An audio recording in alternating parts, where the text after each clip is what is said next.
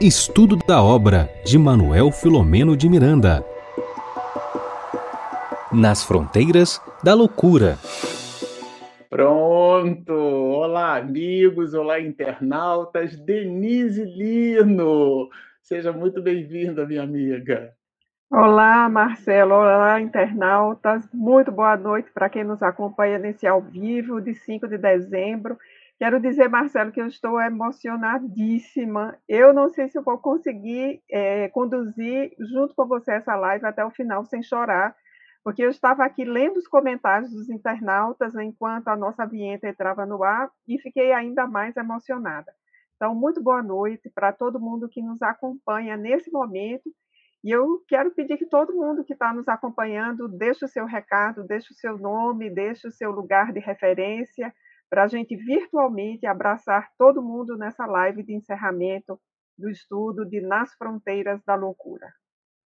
Isso mesmo, Denise. A noite de hoje é uma noite engalanada, né? Porque a gente de verdade é, termina uma tarefa, um compromisso de serviço com o nosso querido Miranda junto com os internautas que nos acompanham, tem aqueles assim que nos acompanham, a gente falava disso do, nos bastidores aqui Isso. no offline, desde o início, não perde uma, ou quando a pessoa não consegue assistir no ao vivo, ela assiste depois, ela produz os comentários, então elas estudaram junto com a gente, foi um trabalho coletivo, né? Isso, muito coletivo. E muita gente chegou aqui mais cedo do que a gente até. Eu estou registrando aqui a Dirana às 15 para as 7 da noite. Foi Uau. a primeira a entrar aqui. Então, o nosso abraço para a Dirana de Itupeva, que está sempre conosco. Muito bom. Bom, falando de, de livros, né? Vocês sabem, bom, vocês mais do que sabem, 45 lives juntos, né? Nós iniciamos sempre as nossas atividades com esse opúsculo maravilhoso aqui, a obra Vida Feliz. Já já a gente vai comentar, vai mostrar. É por último é, o nosso protagonista da noite, mas aqui essa obra que nos serve de, de introito, né, das atividades da noite, a gente sempre lê uma, uma mensagem de Joana de Ângeles, é um livro escrito por ela através da psicografia de Divaldo, e a gente vai pedir a nossa Denise para fazer a prece de início das nossas atividades após a leitura. Este teu cansaço contínuo, bom, a mensagem é de número 102. Este teu cansaço contínuo acompanhado de insatisfação e de mau humor, é um sinal vermelho de perigo em tua vida. Resulta da maneira irregular como vens aplicando os teus recursos e energias, sem o competente refazimento. Não te bastará dormir, dar descanso ao corpo, se permaneceres emocionalmente inquieto, ansioso. Assim, dá um balanço nos teus atos, medita em profundidade e perceberás que te está faltando o pão do espírito, que nutre e reconforta. Reorganiza a vida e busca o equilíbrio enquanto é tempo. Então, vamos orar. Elevemos então o nosso pensamento a Jesus e transbordando da alegria por este dia, que é o dia que sela o compromisso com o qual nos envolvemos desde o início do ano, e estabelecemos para a nossa vida este ano esta caminhada em conjunto com tantos amigos que sequer conhecemos pessoalmente, mas que sabemos são amigos dos dois planos da vida, amigos espirituais e amigos físicos que a, que a internet reúne para todos nós. Assim, Senhor, buscando em conjunto o pão da vida através da obra de Filomeno, nós te trazemos a nossa gratidão nesta noite e rogamos permaneças conosco, para que não só consigamos diluir nosso cansaço emocional, mas consigamos renovar as nossas esperanças de seguir contigo hoje e sempre. Se conosco, Senhor. Bom, amigos, é, vocês sabem, nós nos servimos desse aqui querido protagonista. Nós temos ali a versão vintage, a versão ultra mega power da nossa Denise Lino. E, e é uma satisfação, né, Denise? A gente está aqui na, na, na live da noite de hoje. A gente tem a proposta de fazer uma espécie de, de resumo, de síntese, né? De, enfim, é, das, de toda essa jornada que a gente se permitiu estabelecer. Muito bom. Denise, já vou entregar a palavra para você. A gente preparou aqui, nós preparamos é, um, um, material que a gente já vai projetar na tela que vai nos servir de apoio para vocês a, acompanharem com a gente a, a, esse resumo, nessa proposta de resumo. A gente retirou alguns épicos, alguns pontos que a gente considerou relevante dos capítulos. É claro que foram 44 lives de mais de uma hora e meia cada uma, então a gente não vai conseguir fazer um resumo né, de todos eles. Na verdade, eles já estão postados lá. A gente super recomenda que vocês visitem ou revisitem. A ideia aqui é dar um gostinho para que é, quem esteja nos assistindo e eventualmente não consumiu o trabalho, não nos assistiu, não fez o estudo, possa apreciar. Inclusive, no material, a gente tem até a referência da data em que nós fizemos a publicação do conteúdo, não é isso, Denise?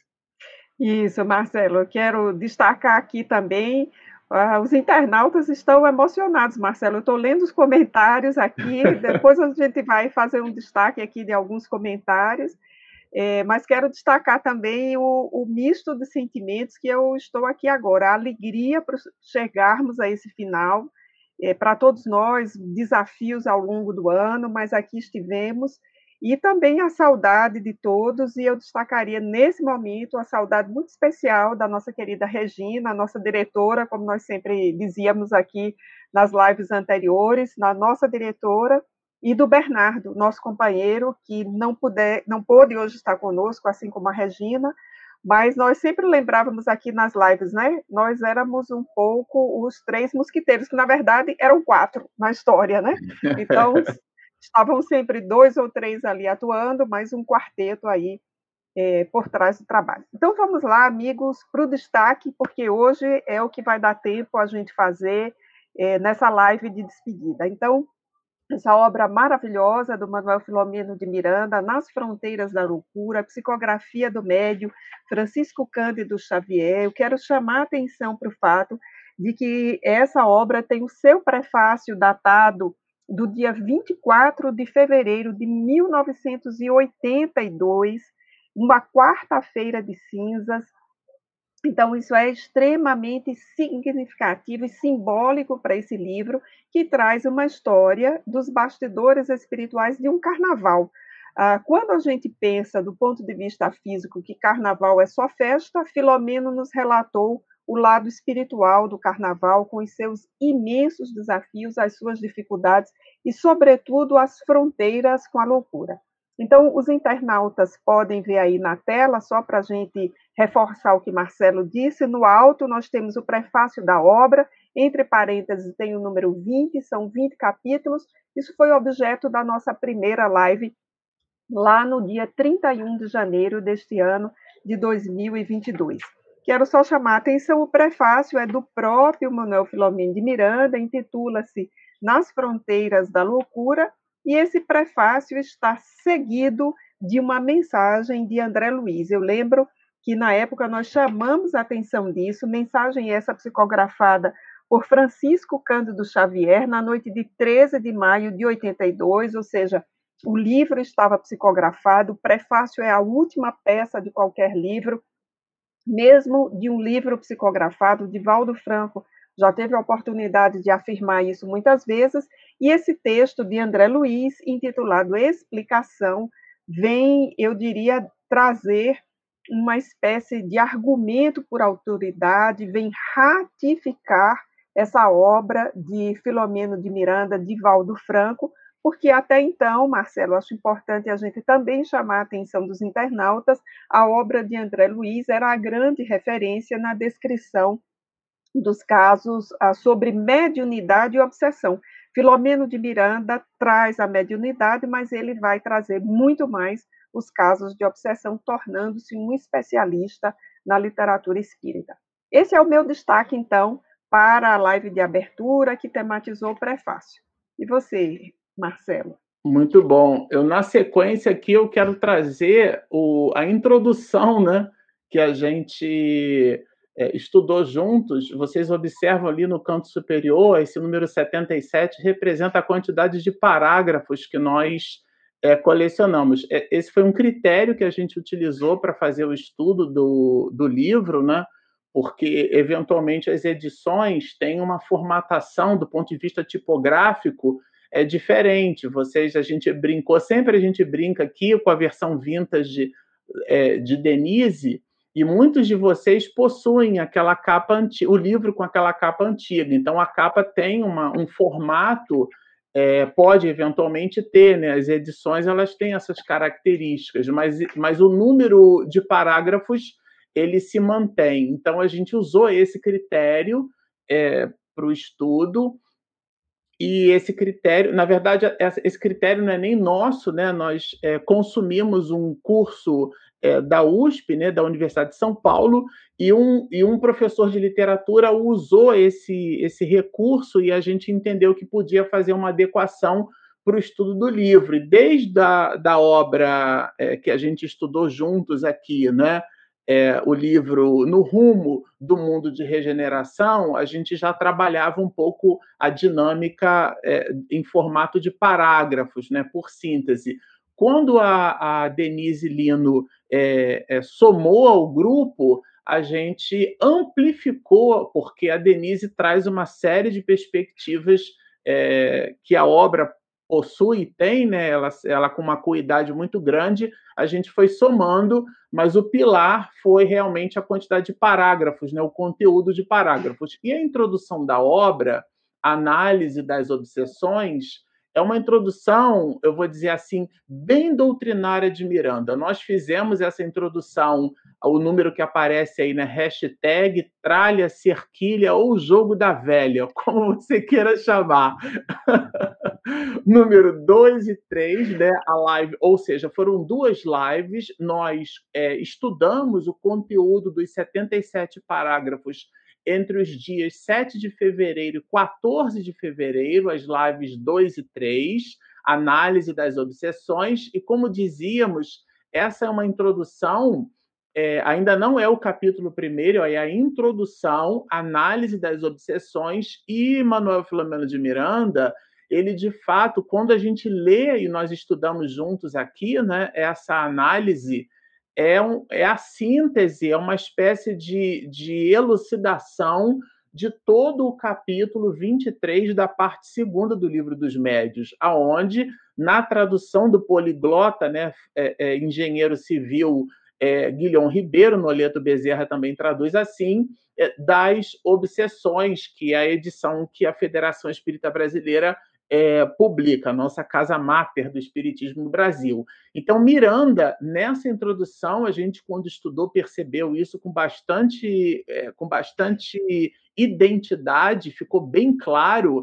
Ele traz o conteúdo doutrinário, né? ele pega essa introdução e conecta é, diretamente com o conteúdo do capítulo 23, é onde o mestre de Lyon, o codificador do Espiritismo, estamos falando de Allan Kardec, professor Rivaio, faz aquela clássica divisão entre obsessão simples, fascinação e a subjugação, sendo a subjugação nos seus dois grandes braços, né? a subjugação é, moral e a subjugação física. Essa introdução nos, nos remete a esse conceito E Miranda, doutrinariamente falando, quem estuda Miranda sabe que ele faz isso. Ele, ele estabelece introduções é, é, nas suas obras que dialogam sempre com conteúdo doutrinário. Miranda tem bastante esse compromisso de conectar o seu verbo sempre muito assertivo com, com conteúdo né, que a doutrina espírita nos fornece. Então, essa foi a introdução da obra. Isso, Marcelo. Eu queria só destacar para os nossos internautas que, em função do, uh, da live de hoje, uh, retomando os capítulos, nós não conseguiremos uh, responder perguntas, né? E é. passamos é. o ano respondendo, respondendo perguntas. Então, acho que hoje nós podemos pedir aos internautas que, se eles tiverem comentários positivos do aprendizado com essa experiência, deixem registrado no chat que isso é muito importante para a gente, é um feedback para a gente avaliar aqui o trabalho que foi feito esse ano. E o mais importante, Marcelo, eu vou adiantar a sua fala do final, deixem o like, porque o algoritmo do YouTube entenderá que esse é um conteúdo relevante. E aí vamos então ao capítulo 1, intitulado Resposta à Oração. É, quero lembrar também, Marcelo, que à medida que nós fomos estudando Filomeno, nós fomos ficando um pouquinho mais experientes aí e conseguimos identificar as chamadas unidades temáticas de cada Meu capítulo, Deus. né? No início a gente não dava muito destaque a isso, depois a gente percebeu o quanto era importante para compreender o texto. Então, são dois recursos de estudo aqui importantes: numerar os parágrafos e reconhecer as unidades temáticas de cada capítulo. É, tem um terceiro recurso de estudo, mas eu vou deixar para minha outra fala, né? porque eu quero destacar desse capítulo aí o mais importante, que continua sendo extremamente importante para mim, foi meu impacto de leitura a primeira vez que eu li esse livro, é, muitos anos atrás, que é o seletor de preces. Eu ainda me emociono só de pensar que tecnologia é essa, Marcelo, que é capaz de captar a nossa onda mental? Você que trabalha com TI deve fazer alguma ideia das antenas, né, dos programas que eles devem ter para captar, mas o importante desse capítulo é que o seletor de preces capta aquela prece que, como você diz, Marcelo, é feita com a boca da alma, ou seja, com as emoções. Não importa se é homem, mulher, jovem ou velho, adulto ou criança, preto ou branco, rico ou pobre, interessa que a prece seja feita com emoção. E é essa prece da dona Angélica, a mãe da Julinda, que é captada aí no primeiro capítulo do livro, e é uma prece tão veemente que ela é encaminhada ao doutor Bezerra de Menezes e ele toma para si a responsabilidade de averiguar melhor a situação e envidar diligências, vou falar igual Filomeno, envidar hum. diligências para é, socorrê-la. Esse é o meu destaque para o capítulo 1, Marcelo. Muito bom, Denise, muito bom. Na sequência aqui, vocês lembram, a gente tem o capítulo 2, Visita à Enferma. E Bom, Miranda estabelece várias histórias, né? não é o livro de, um, de uma história só. É, ele coloca, ele conecta várias histórias é, no livro, e, e, aqui a gente começa com a primeira que ele coloca para nós, e é, na verdade é, ele trata aqui né, da, de um, da segunda-feira de carnaval. Eu diria que aqui ele já apresenta. Foi uma live que a gente fez, é, um, capítulo que a gente estudou até no dia do meu aniversário, dia 28 de fevereiro. É, foi um presente de aniversário.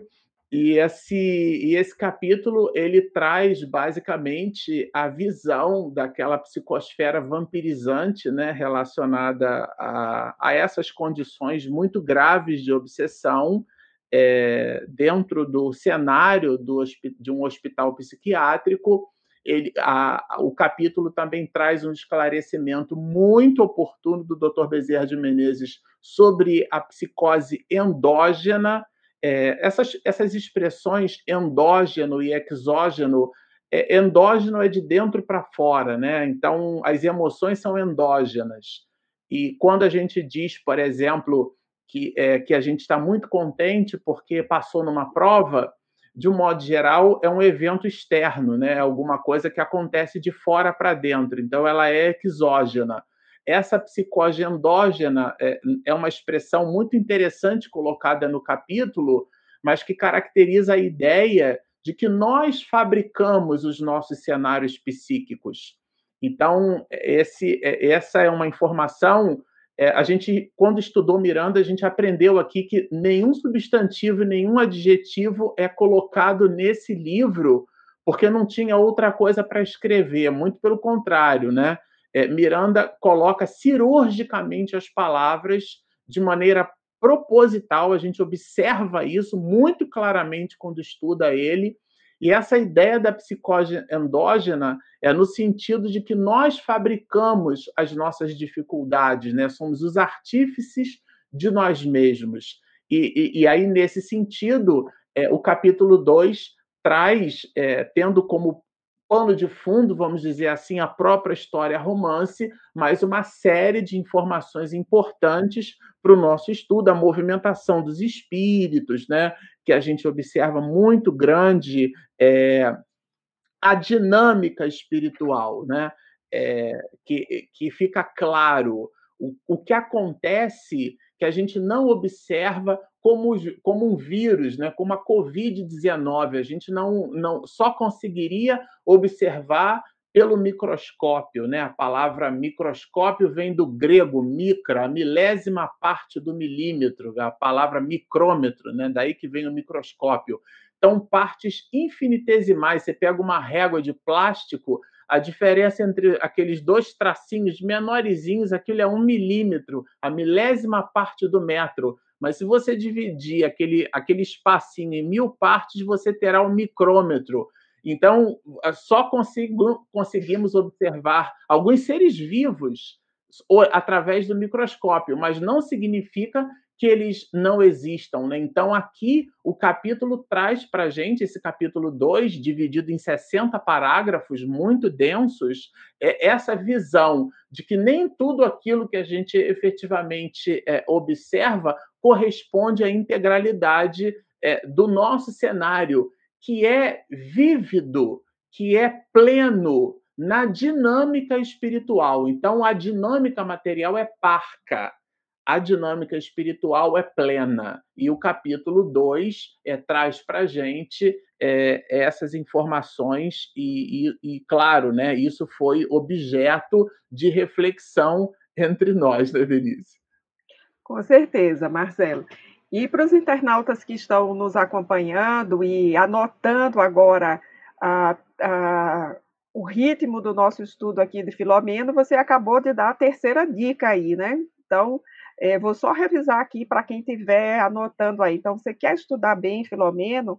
Numere os parágrafos de cada capítulo. A gente já está colocando aí no alto da tela quantos são por capítulo. Depois, identifique as subunidades temáticas de cada capítulo. Terceiro, tenha em mente que substantivos e adjetivos não são usados à toa na obra de Filomeno, eles são muito importantes, então preste bem atenção a adjetivação em relação às situações, aos personagens, os verbos também são muito importantes, eles carregam a perspectiva do Filomeno. E aí eu vou lembrar aqui agora, Marcelo, a quarta, a, é, o quarto princípio, digamos assim, do nosso estudo, que é bem importante, que é a leitura intertextual, ou seja, as refer referências cruzadas. Porque esse terceiro capítulo, Delito ao Culto, é, que nós fizemos nas lives de número 6 e 7, é, no mês de março, é um capítulo que vai trazer para o leitor a fonte do problema de Julinda, que é o aborto que ela cometeu e não havia revelado a ninguém. Então, nós temos aí claramente no título né, o substantivo e o adjetivo, dando a tônica do que Filomeno vai trazer, um delito, ele não coloca por menos, né? Ele não ah, deixa, digamos assim, não passa a mão na cabeça de Julinda nesse momento, classifica como um delito e ele diz que é um delito oculto. E aí nesse próprio título do capítulo, é, que é bastante denso, tanto é que nós fizemos em duas lives, não pelo número de parágrafos, mas pela densidade do assunto, esse capítulo tem uma relação intertextual muito evidente com uma sentença de Jesus. Eu vou citar aqui a versão que está em Lucas, capítulo 8, versículo 17, que é aquela sentença que diz que não há nada oculto que não venha a ser revelado e nada escondido que não venha a ser conhecido ou trazido à luz.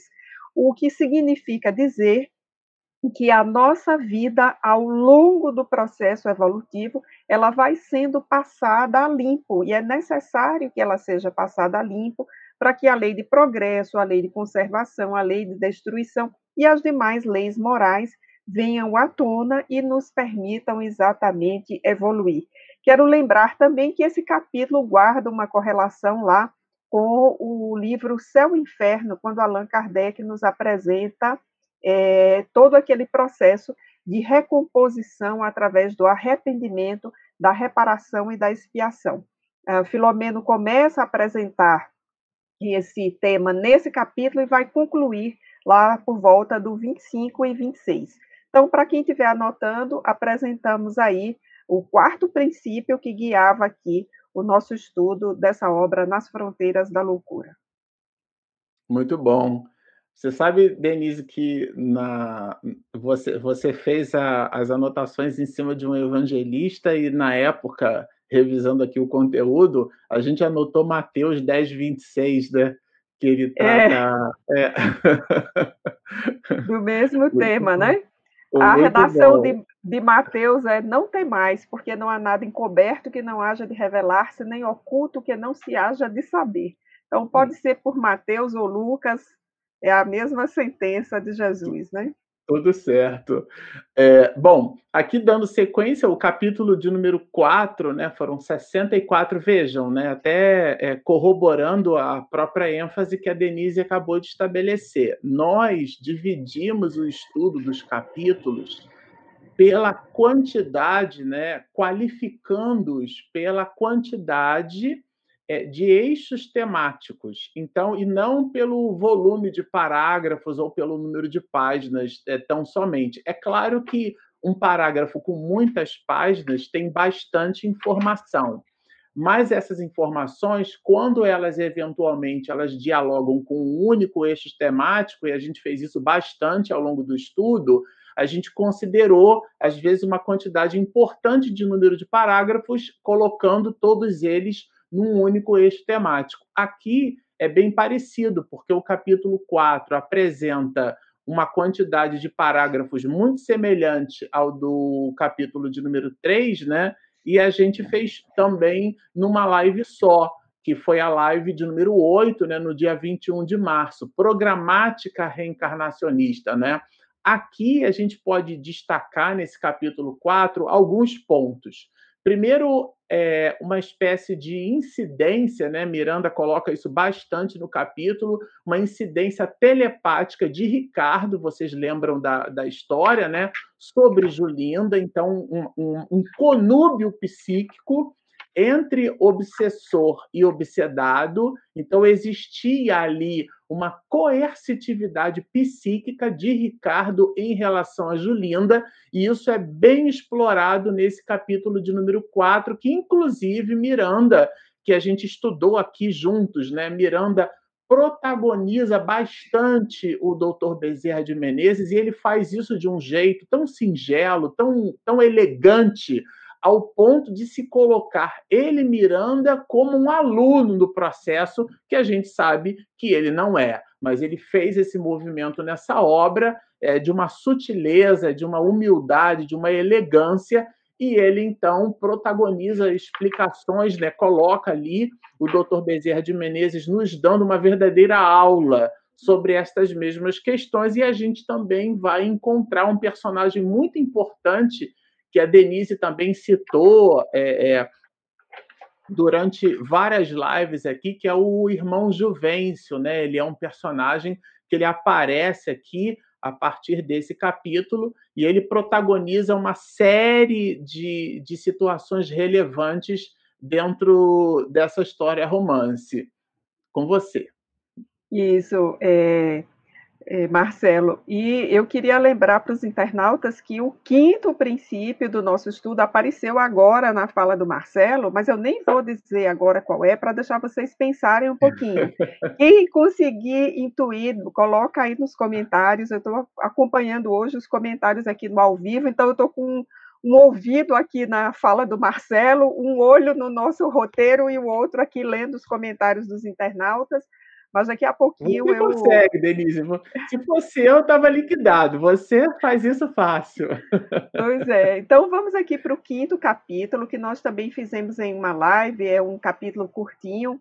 Ah, o próprio título do capítulo já indica ali a narrativa começando com as suas primeiras resoluções.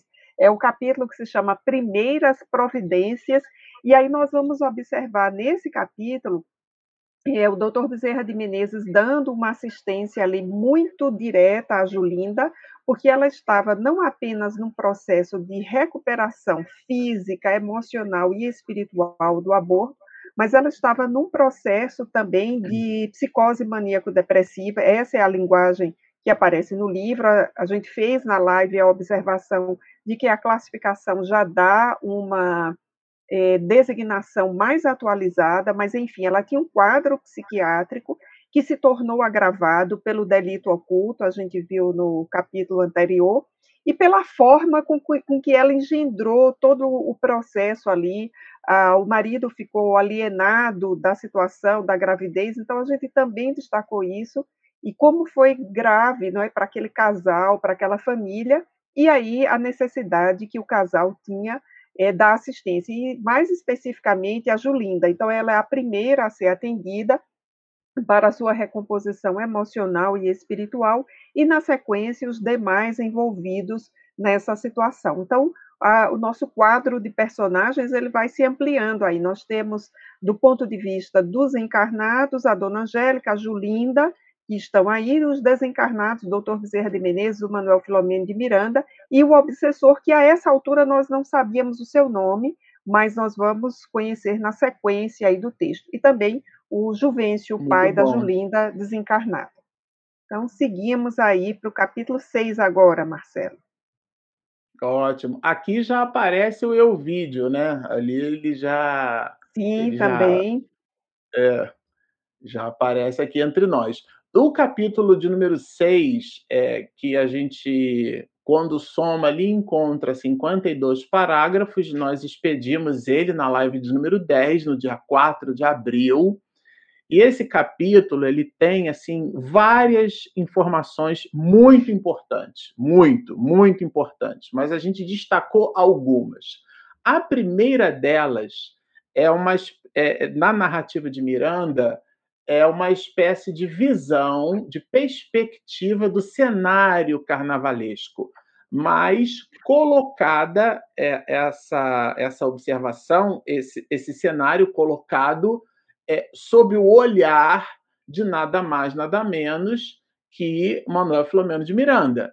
Então, Miranda faz isso, na, é, vamos dizer assim, no palco, né, a partir de uma perspectiva espiritual. Então, ele narra o cenário carnavalesco para nós, traz na obra uma série de elementos reflexivos para os espiritistas.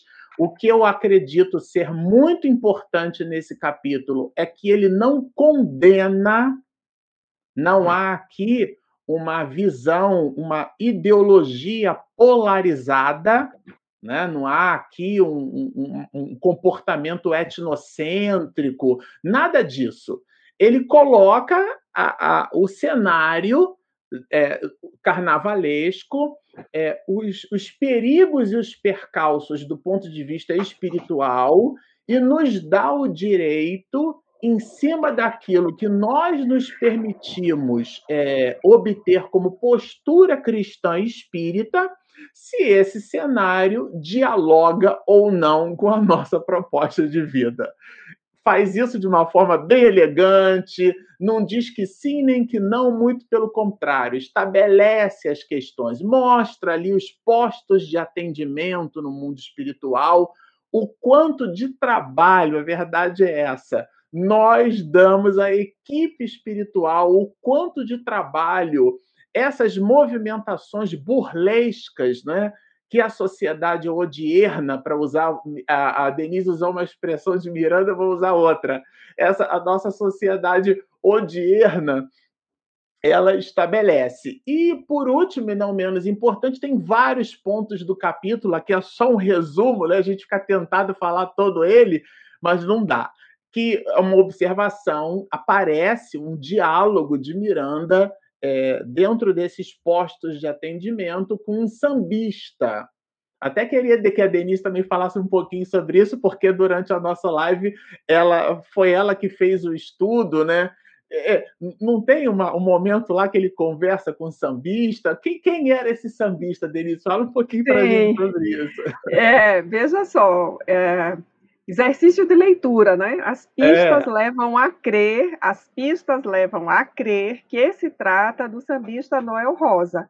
Nós não temos uma confirmação né, da parte do Divaldo Franco de que é de fato Noel Rosa, mas o texto do Filomeno deixa uns indícios, então é uma possibilidade de leitura. A gente pode também tirar lições proveitosas sem pensar é, especificamente na biografia do Noel Rosa, pensando em qualquer sambista, em qualquer pessoa que teve uma biografia como aquela. Mas, enfim, eu destacaria aí o título, Lições Proveitosas, né? Então, para quem pensar que o Filomeno vai olhar e descrever o lado ruim do carnaval, ele olha e tira lições proveitosas. Aliás, a, o grupo nominal, substantivo e adjetivo nessa obra de Filomeno é sempre muito bem feito, é lapidar. Bom, então vamos para o capítulo 7, o posto central de atendimento. Nós temos um capítulo aí descritivo de como se organiza um posto de socorro no mundo espiritual e, mais especificamente, um posto que tem a ver com um momento de emergência, digamos assim, que é a festa do Carnaval no Rio de Janeiro e toda a emergência que essa festa possibilita. Então, nós temos a descrição do que Filomeno diz, é que são as edificações, inclusive na nota de rodapé da abertura do capítulo, ele diz que se utiliza de palavras na terra que sejam as mais próximas possíveis do que de fato ocorre no mundo espiritual. Então, é para a gente entender a descrição, o funcionamento aí é, do posto central de atendimento, que vale destacar, Marcelo, tinha ramificações, ligações com várias instituições espíritas no Rio de Janeiro, porque a sequência do atendimento de Julinda, nós vamos ver no final do livro, tem a ver com uma dada é, instituição espírita né, na cidade do Rio de Janeiro. Eu digo Rio de Janeiro porque o próprio livro revela isso, né, que o, o, a descrição se passa ali na ambiência. E tem um personagem secundário, que é o Soares, que ele é o encarregado né, de fazer essa ligação entre o posto de socorro e a casa espírita. E lá na frente no livro nós vamos entender que essa edificação que foi construída com uma finalidade de ser um posto de socorro num período curto, acaba se tornando um legado espiritual para todo o atendimento do, do espiritual que se faz ali no Rio de Janeiro. E eu estou falando em legado, Marcelo, porque com essa história de Copa do Mundo, né, a gente acaba influenciado por notícias. Então tem a história do tal do legado da Copa, o legado das Olimpíadas, né?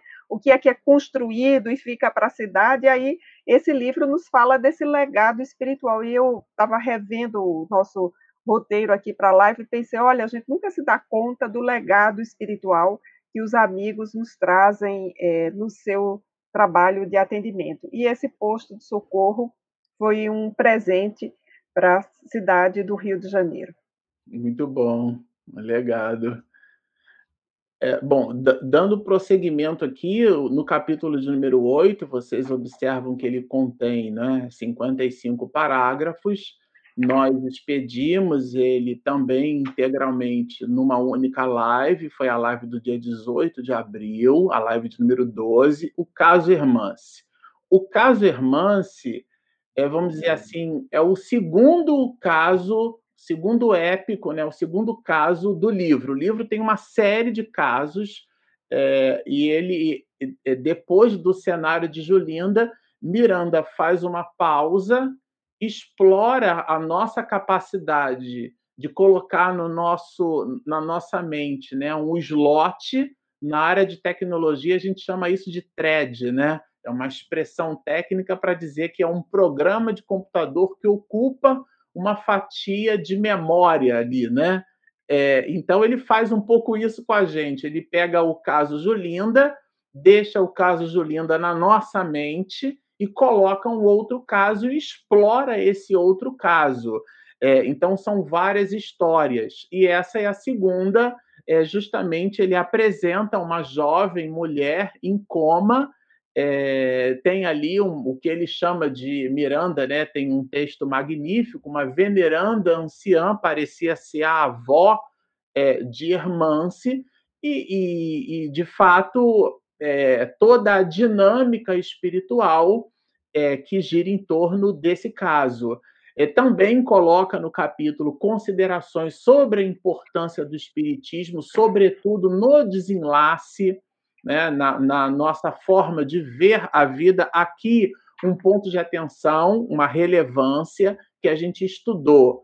É, conhecer o, a importância do espiritismo no sentido do espiritualismo, né? no sentido da crença na imortalidade da alma, no sentido de que a gente deva ter uma vida conectada com as questões espirituais, muito embora estejamos todos mergulhados num corpo de carne. Isso é, favorece é, a nossa entrada no mundo espiritual. O livro também vai apresentar, falando aqui ainda de Hermance, né, o problema cardíaco que ela apresentava.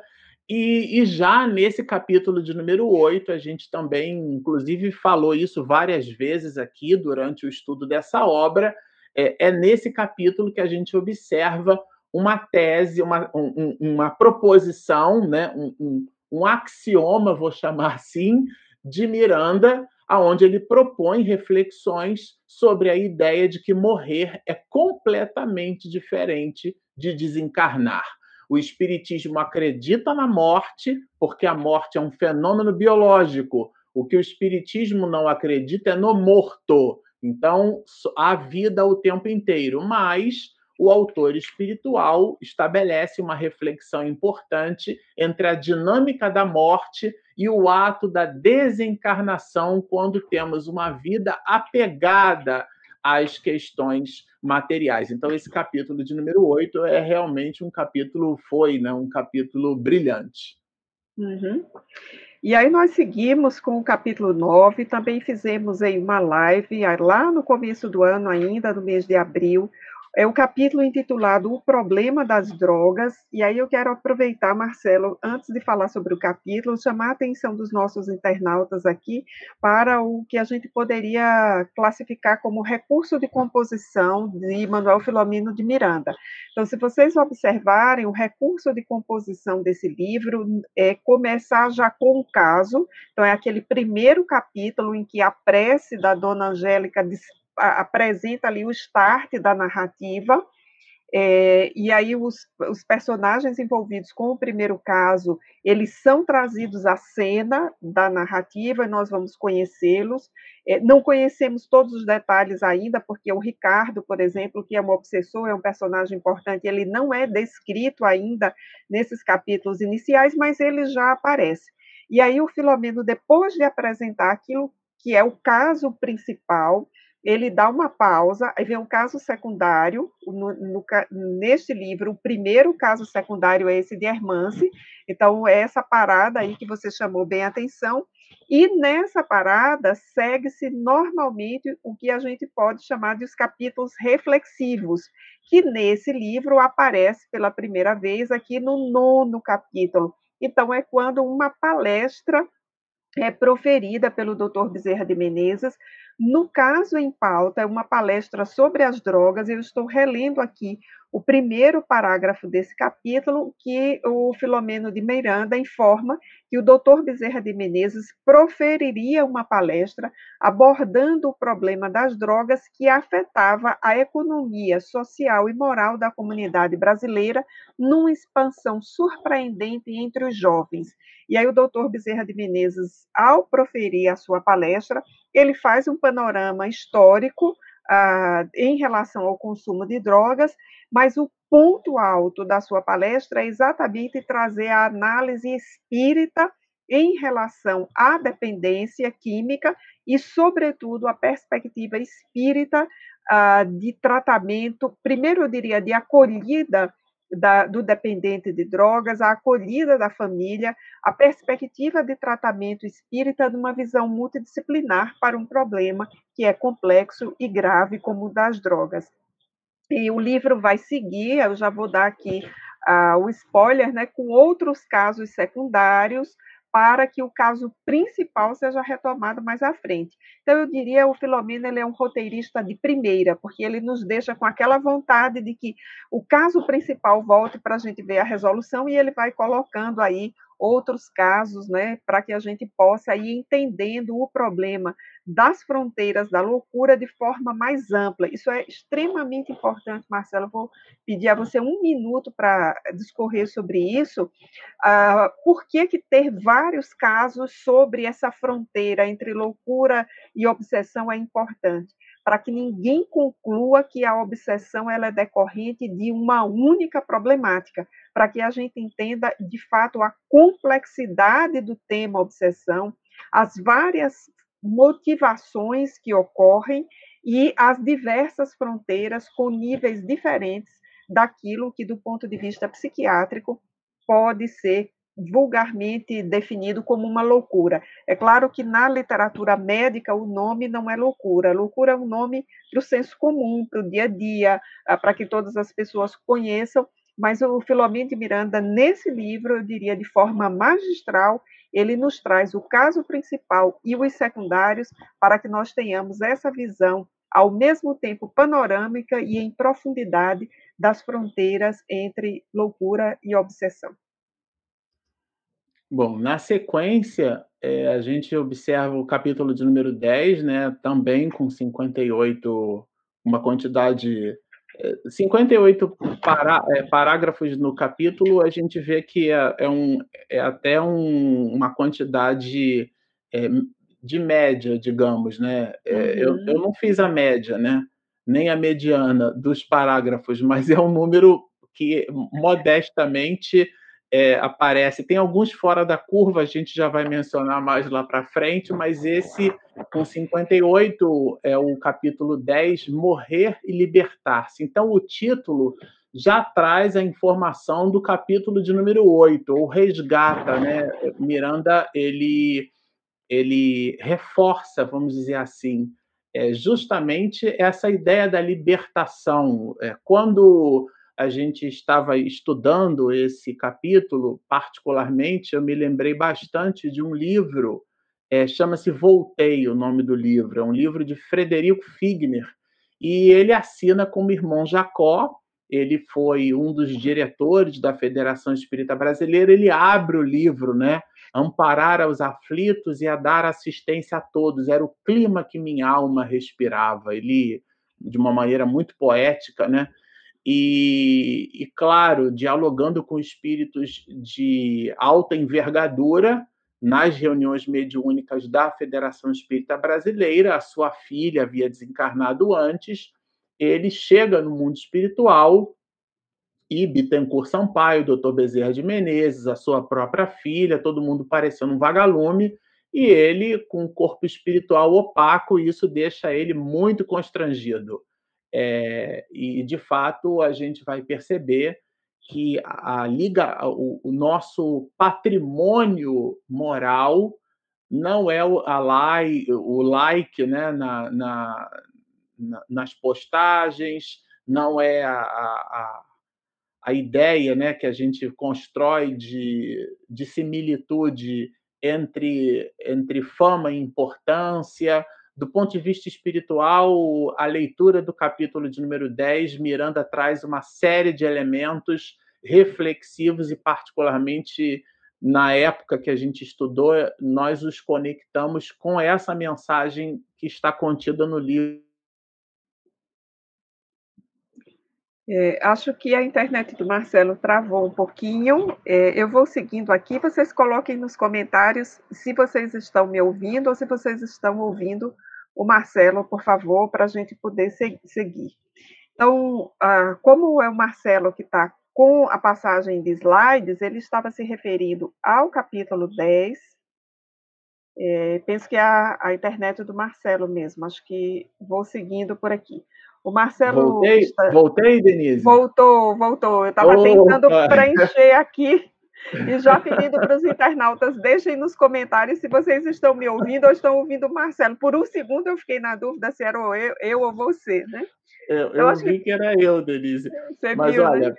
para concluir aqui o capítulo de número 10, é, falando dessa diferença entre morrer e desencarnar, a ideia da libertação espiritual, a gente citou aqui Figner, mas o capítulo 10, como a Denise estava comentando, traz outras histórias né, na, no livro, o caso de cinco jovens embriagados com carro em alta velocidade, é, a gente, a, o, o auxílio a movimentação do plano espiritual, inclusive movimentação essa protagonizada pelo Dr. Bezerra de Menezes a, a, a partir do pedido da avó de um desses jovens, né? Eles eh, realmente fizeram um acidente automobilístico e uma espécie de SAMU espiritual, vamos chamar assim, né? Se instaurou ali e Miranda narra isso e esse capítulo traz para a gente uma série de elementos reflexivos. Por quê?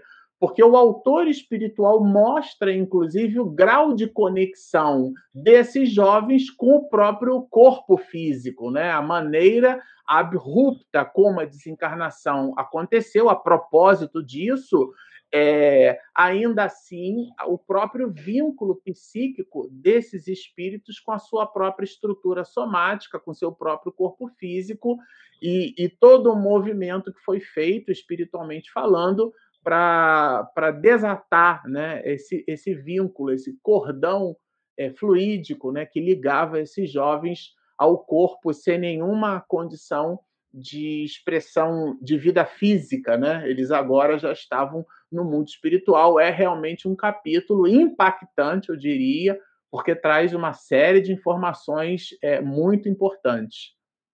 Ok, então vamos seguindo para o capítulo 11, que nós só fizemos um terço do livro, né?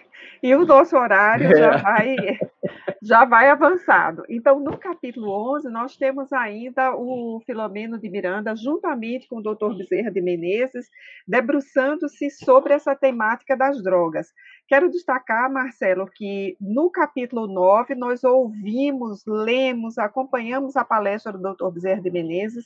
Nos capítulos 10 e 11 nós estamos acompanhando um caso prático né? Então, essa correlação aí entre exposição e caso prático. Então, aqui nós temos a análise do efeito das drogas, o desencarne dos cinco personagens, lembrando que os cinco jovens que desencarnaram não é, desencarnaram de forma igual. Usando o conceito de Filomeno, eles morreram todos ao mesmo tempo no acidente de carro, mas cada um desencarnou ao seu modo, no seu tempo, com o seu merecimento para aquela situação. O meu destaque afetivo aqui é para a avó do Fábio, que aparece aí para cuidar dele. Aliás, nesse livro há duas avós queridas, né? A avó da Hermance e a avó do Fábio, essa Isso. presença amorosa, né? E a gente aproveita, homenageia as nossas avós que nos seguem no mundo espiritual, é, protegendo e nos abençoando. Mas vamos seguindo aí com o nosso livro, né?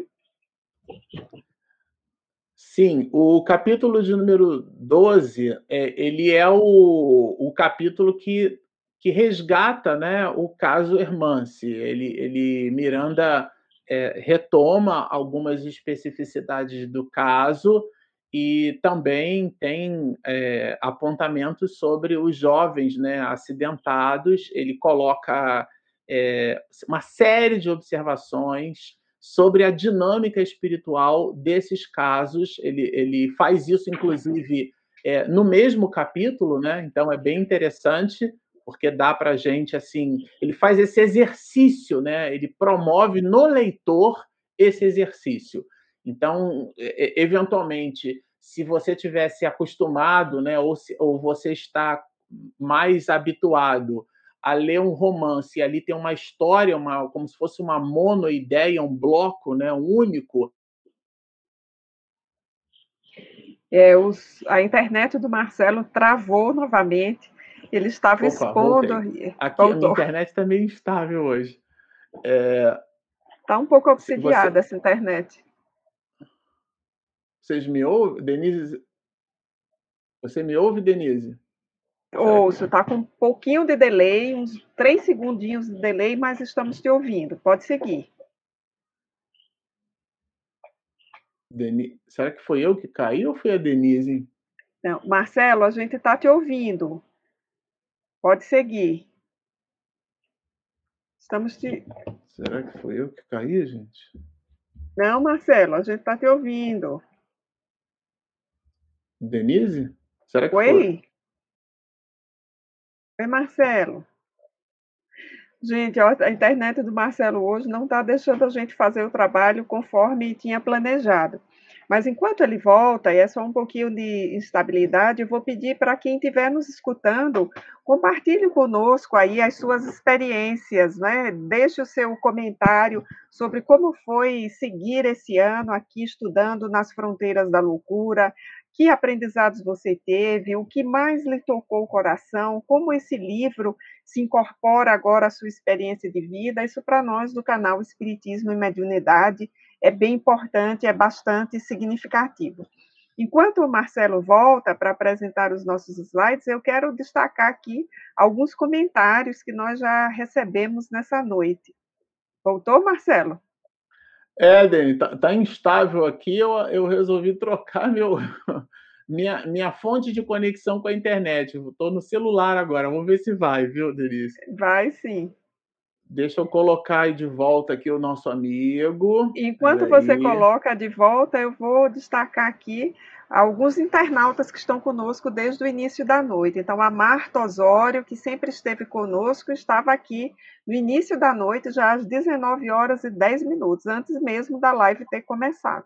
Então, um grande abraço para Marta Osório, que nos acompanha nesse estudo. Seguimos com você, Marcelo.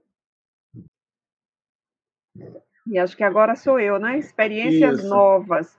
Nós temos aí o capítulo de número 13, e aí neste capítulo nós vamos ser apresentados a mais um núcleo dessa narrativa de Filomeno de Miranda. Eu diria que é um núcleo bastante dramático, é como se as emoções fossem crescendo aí ao longo da narrativa. Aqui nós temos a família do Arthur, que no final do livro nós conseguimos conectar a partir das pistas do Filomeno de Miranda, que esse Arthur é o doutor Arthur Figueiredo, o mesmo que cuida lá do hospital que Julinda está internada, e o doutor Arthur já é desencarnado. E nesse capítulo nós somos apresentados a sua família, a sua filha Noemi, a sua esposa e o genro, e a trama toda vai se passar em função da Noemi. Ela tem um casamento aí bastante conturbado, uma situação delicadíssima, que o Filomeno, com muito eu diria, com muito cuidado, nos apresenta uma temática muito atual. E eu diria, Marcelo, nós temos uma espécie de roteiro muito bem feito, muito bem equilibrado, porque os primeiros capítulos trouxeram a Julinda, o Roberto, seu esposo, e a dona Angélica, a sogra, e aqui agora nós temos um reverso: a Noemi, o Cândido, o esposo, e a sua mãe. Então, é uma espécie de lado B da, da, de uma situação conjugal aí que aparece, que o Filomeno de Miranda com Bezerra de Menezes vão delicadamente cuidar, intervir para evitar uma situação desastrosa para a Noemi. Vejam que o capítulo se chama Experiências Novas. Então, depois de a gente ter conhecido Julinda e seu drama, sua dor, termos conhecido Hermâncio, seu desencarne aparentemente prematuro, mas a essa altura do livro nós já entendemos que não foi, o desencarne de cinco jovens, o Filomeno de Miranda agora nos projeta em outra emoção do ponto de vista narrativo e nos traz é, muitos ensinamentos sobre interferências espirituais e sobre como as nossas emoções, aquelas endógenas que você destacou antes, interferem é, na dinâmica do gerenciamento, do manejo da nossa vida. É, o, o, capítulo seguinte, que é o capítulo 14, é o que trata, né, na sequência, o drama de Noemi, aquele casamento precipitado, né, a ideia do planejamento espiritual também é bastante. Foram assuntos que nós discutimos bastante.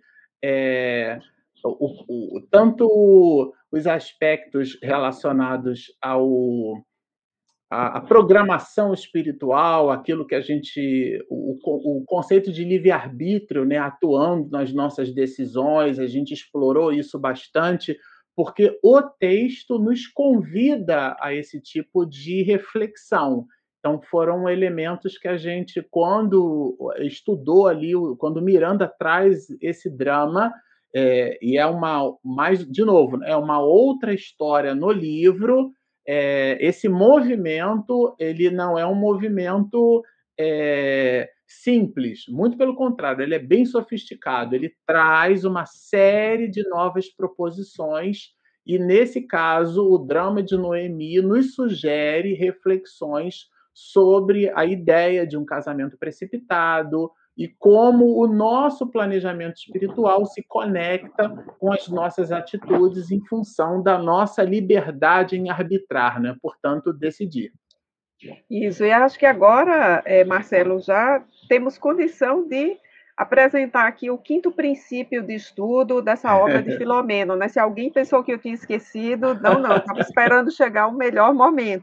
Então, só revisando, o primeiro princípio é numere os parágrafos, nós estamos dando aí já a quantidade deles por capítulo. Lembre-se que cada capítulo tem subunidades temáticas. Lembre-se também que as palavras não estão à toa na obra de Filomeno. Chamamos atenção aqui para substantivos e adjetivos. Já chamamos atenção também que o quarto princípio são as referências cruzadas. Ao longo dos, das nossas lives, trouxemos muitas referências da codificação, de obras do André, do André Luiz, Chico Xavier, obras de Emmanuel, obras de Joana de Ângeles, mas, sobretudo, focamos na codificação.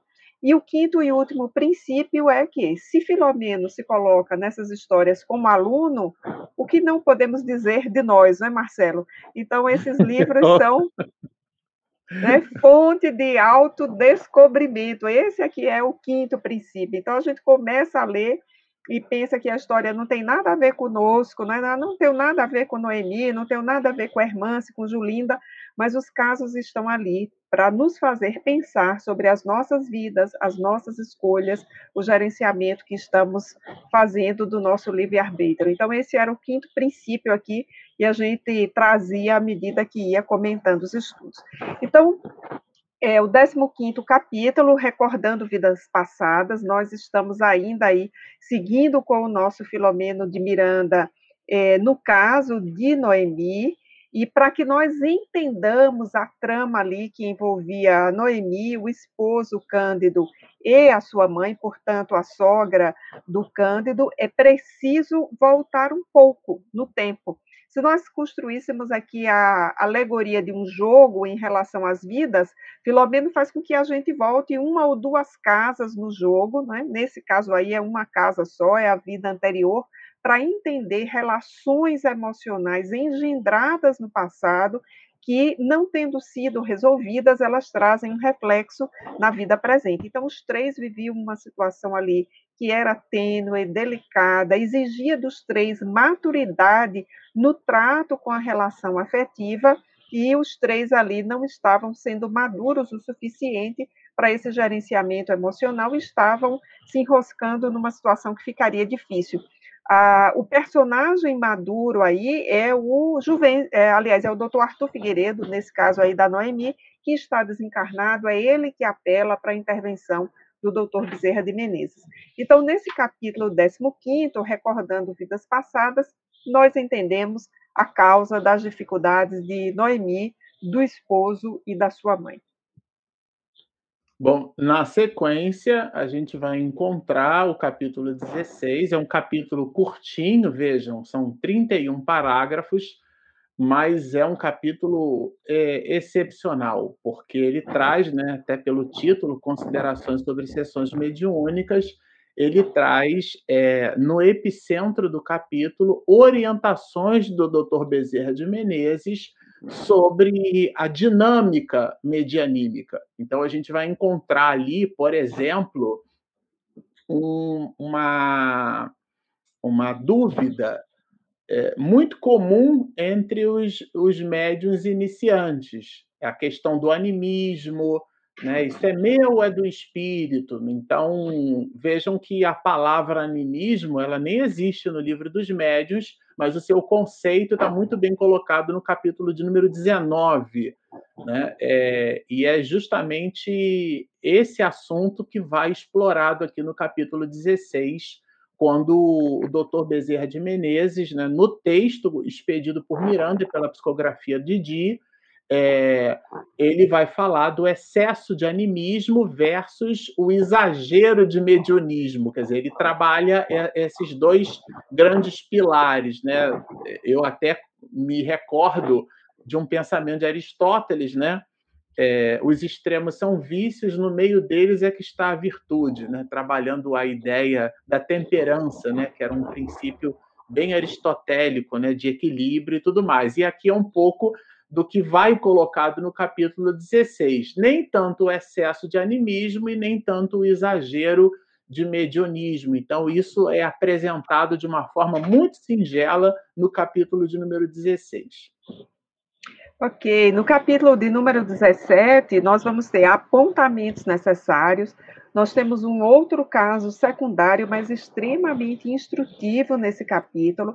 O Filomeno de Miranda nos leva para conhecer os bastidores de uma reunião mediúnica em que são psicografadas cartas de desencarnados aos seus encarnados, ou seja, aquela forma bem antiga, mas profundamente legítima de correio entre o mundo espiritual e o mundo físico, que são as mensagens, as cartas, as correspondências das quais se servem os desencarnados através dos médios para os encarnados. Então, nós vamos conhecer os bastidores de uma reunião especializada nesse tipo de atividade mediúnica que tem o seu valor, uh, que tem a sua importância no grande leque dos procedimentos de consolação aos aflitos aqui na Terra. Aí eu quero aproveitar, Marcelo, para fazer uma correção.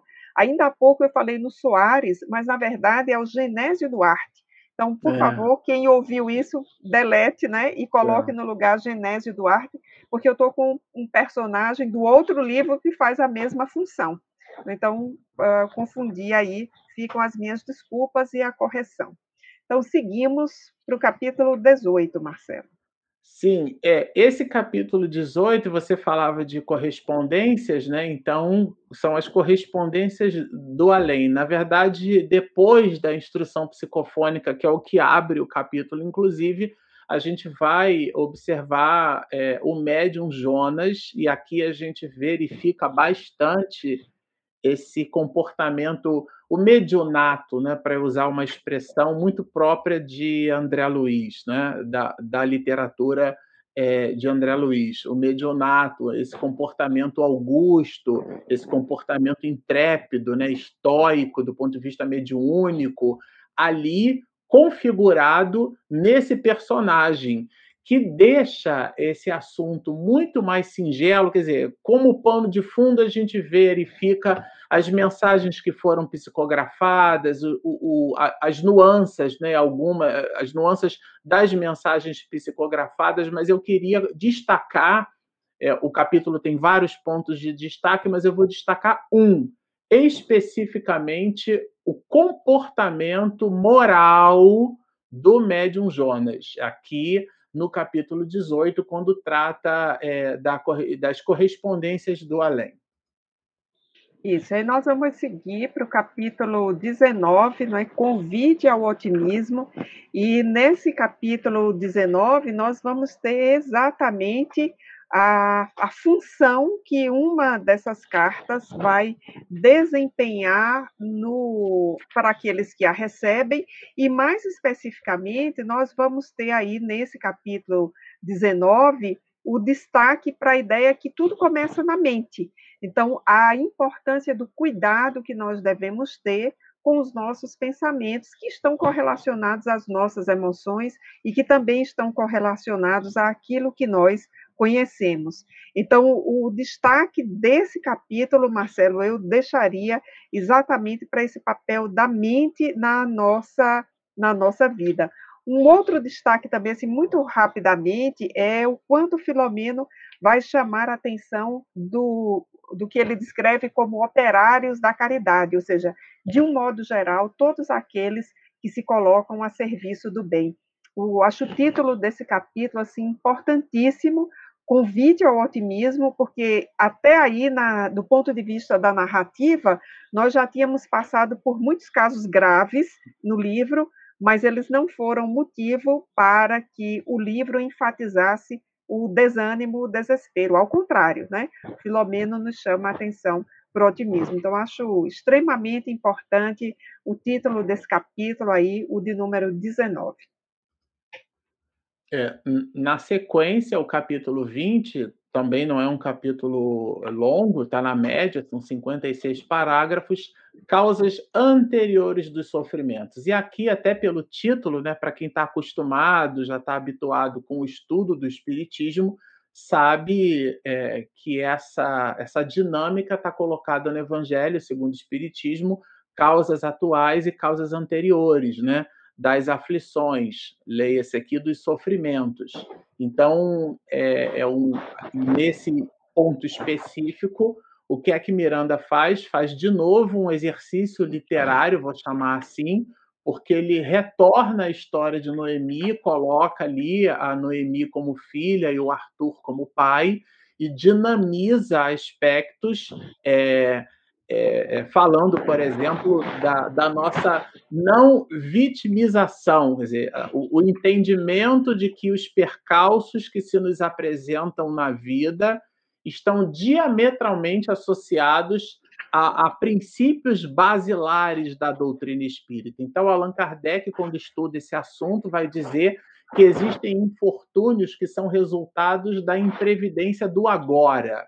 Quer dizer, o resultado da, da, nossa inconsequência do dia de hoje. Mas existem outras dificuldades que se apresentam na nossa vida que elas são é, inexplicáveis no agora. Então, essas dificuldades têm a sua psicogênese nas vidas anteriores, são causas anteriores dos nossos sofrimentos atuais. E ele usa é, esses dois personagens, né, retoma a história de Noemi e de Arthur para nos dar, é, como sempre, né, brilhantes explicações em cima de uma informação que é um conceito doutrinário, inclusive. Ok. E aí nós vamos seguir agora para o capítulo 21, Rogativa e Socorro.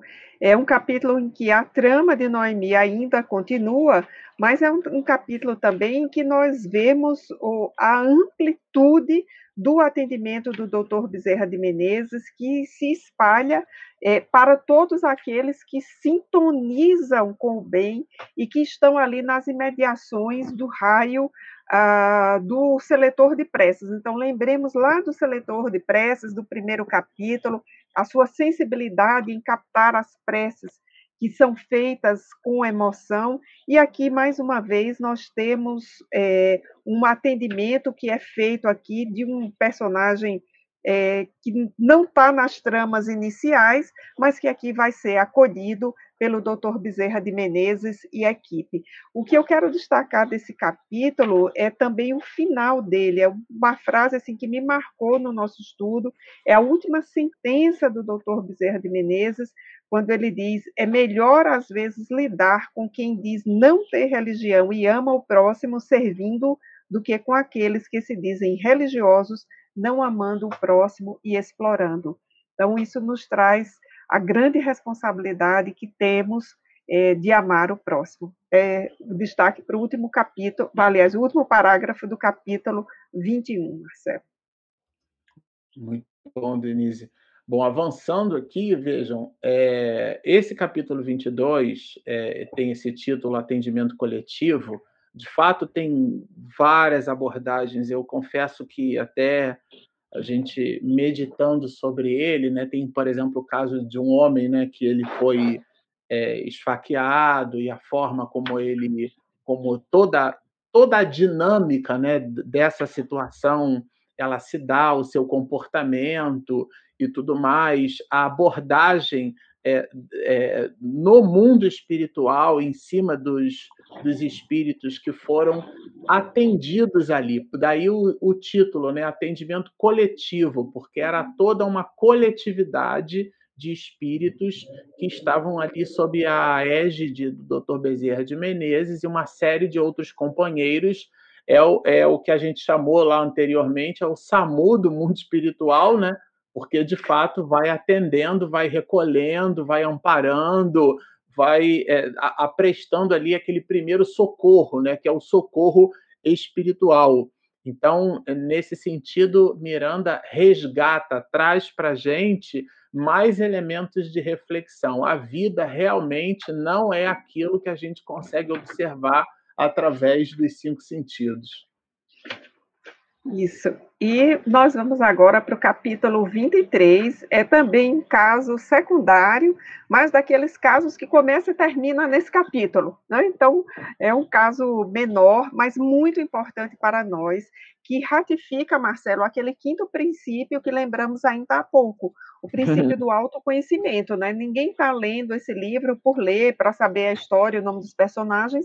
A gente está aqui lendo, estudando no esforço de se conhecer melhor. No fim das contas, é isso. Né? E, e aí, esse capítulo, Trama nas Trevas, nos traz o exemplo de dois casais que inclusive são espíritas, e eu quero destacar isso aqui: os outros personagens não eram, mas esses aqui estão vinculados à instituição espírita, então Filomeno pinça muito bem, dosa muito bem os exemplos que ele traz para esse livro.